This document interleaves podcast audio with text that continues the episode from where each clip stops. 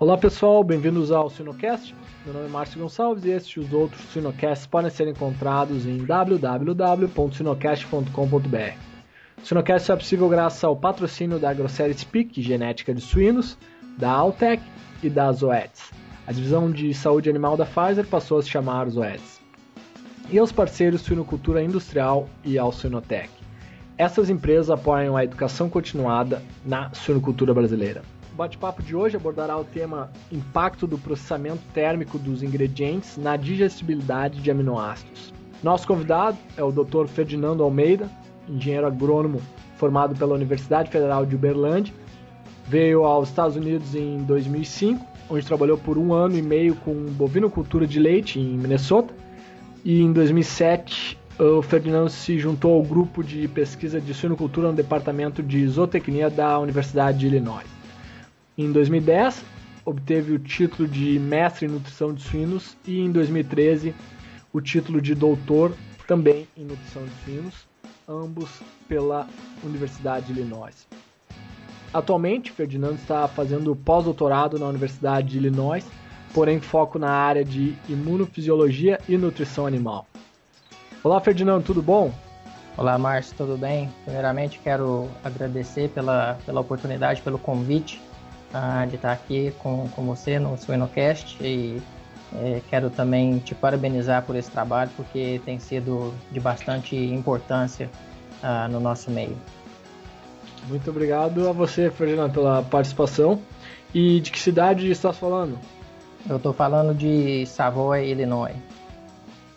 Legal. E Ferdinando, a pergunta de praxe, qual que é o seu hobby?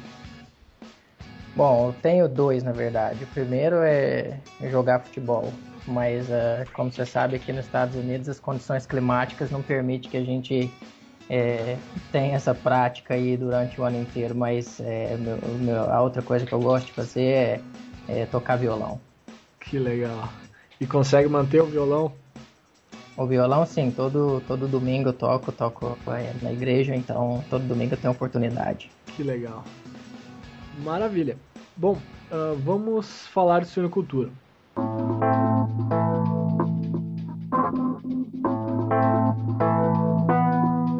Ferdinando, uh, quais são as consequências dos processamentos térmicos dos ingredientes sobre a digestibilidade de aminoácidos? Bom, é, para irmos direto ao ponto, o que observamos é uma redução tanto na concentração quanto na digestibilidade de aminoácidos de uma forma geral. Uh, quatro fatores são importantes nesse contexto. Primeiro, umidade. Segundo, a temperatura de processamento. Terceiro, tempo de exposição do ingrediente à temperatura de processamento.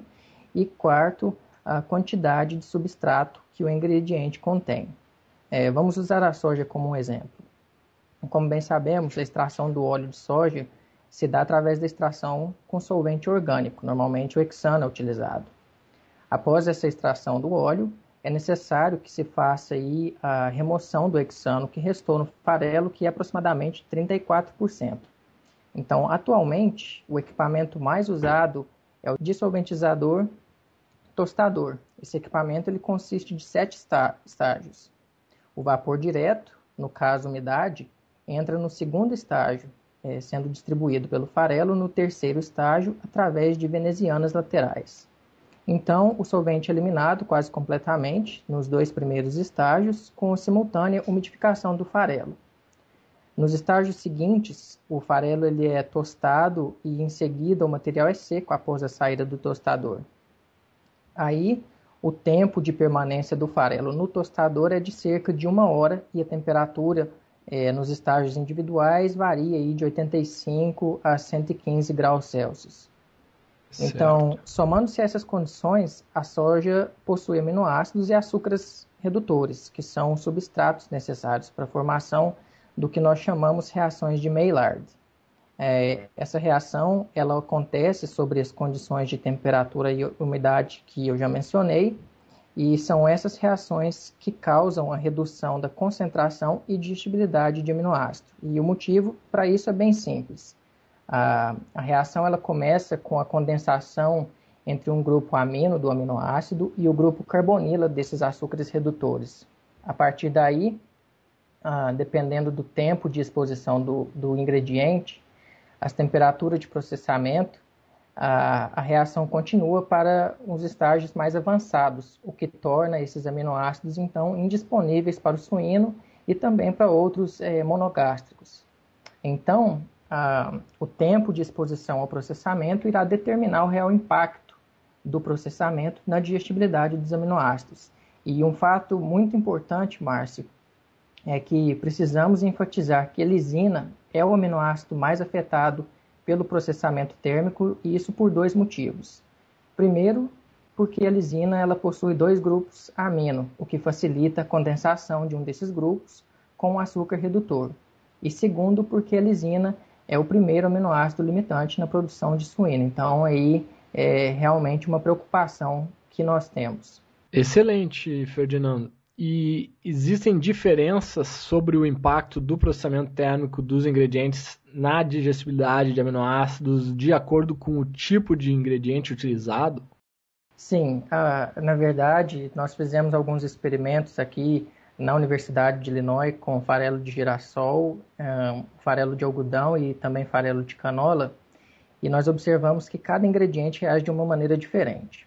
Ah, em todos os casos, nós observamos que a digestibilidade de aminoácidos ela é reduzida. Porém, essa redução ela pode ser linear ou quadrática à medida que aumentamos o tempo de exposição dos farelos à temperatura de processamento. E eu acredito que essa diferença tenha um pouco a ver com a composição química de cada um desses ingredientes, uma vez que, que a velocidade e quantidade de reações químicas, no caso aqui as reações de Maillard, elas são determinadas em parte pela disponibilidade dos substratos, nesse caso o aminoácido e ah, os açúcares redutores, como eu mencionei anteriormente. Excelente. E, Ferdinando, na prática, como os nutricionistas podem avaliar se os ingredientes foram aquecidos a temperaturas que possam prejudicar essa digestibilidade? Bom, ah, hoje, diante dos nossos resultados experimentais, nós recomendamos que se determine valores da proporção da concentração de lisina em relação à concentração de, de proteína bruta. Então, uh, o que a gente tem aí, você pega a concentração de lisina no seu ingrediente, isso em porcentagem, divide pela concentração de, de proteína bruta, multiplica por 100, você vai ter aí essa, essa relação. É, vejamos o, o caso do farelo de canola, por exemplo. Em média, ah, de acordo com os valores do NRC, que foi publicado aí o ano passado, 2012, a concentração de lisina em relação à concentração de proteína bruta é em torno de 5,5. Então, se na prática é, a gente encontra aí um farelo de canola com um valor de 4,3 para essa, essa relação, e nesse caso a gente, a gente conseguiu esse valor é, através de autoclavagem por 130 é, por 20 minutos, 130 graus Celsius, isso resultaria em uma redução no valor de digestibilidade de resina em torno de 24%, ou seja, de 74% no farelo de canola convencional, que não foi é, é, prejudicado pelo processamento térmico, para 56% no farelo de canola que foi danificado pelo calor. No caso do farelo de girassol, a, relação de lisina para proteína bruta é 3,6, esse valor também de acordo com o NRC. Então, ao expor esse farelo a uma temperatura aí de 130 Celsius por 40 minutos, esse, esse valor cai para 3,3, o que aparentemente não é muito diferente, de 3,6 para 3,3. Porém, mesmo com essa pequena redução, é, nós observamos uma redução na digestibilidade de lisina em torno de 10% em função do processamento térmico. E a história é a mesma com farelo de algodão, que apresenta aí uma relação de lisina para proteína bruta na casa de 4.1 e ao expormos esse farelo de, de algodão a 130 Celsius por 35 minutos, a relação lisina-proteína bruta cai para 3.9, o que também não é muito diferente de 4.1. É, a digestibilidade de lisina, nesse caso, ela é reduzida de 66% no farelo de algodão convencional para 50% no farelo de algodão é, que foi exposto ao processamento térmico. Então, sendo assim, fica claro que a relação, o valor dessa relação lisina-proteína bruta, é uma ferramenta sensível para avaliação da qualidade nutricional em termos de proteína e aminoácido de ingredientes derivados de oleaginosas. Muito interessante, Ferdinando. E, e agora, para finalizar, quais são as suas recomendações, então, para os profissionais do campo em relação ao processamento térmico dos ingredientes sobre a digestibilidade dos aminoácidos?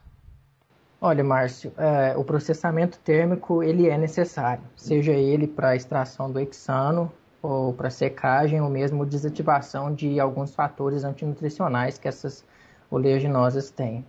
Na, na suinocultura, nós observamos que existe uma grande variação é, na composição de aminoácidos em alguns ingredientes. Com o trabalho que desenvolvemos nos últimos anos, fica claro que parte dessa variação ocorre em função das variações de processamento térmico existentes na indústria.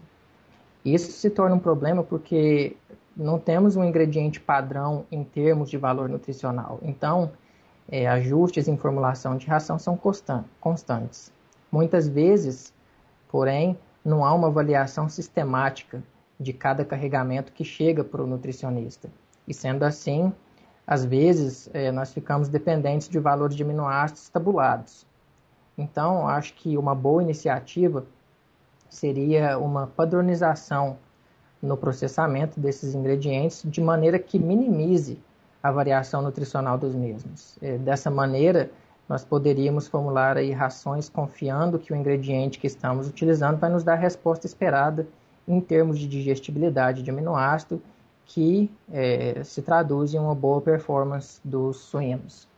Excelente, Ferdinando. Uh, bom, muito obrigado pela sua participação no Sinocast e também pela sua disponibilidade.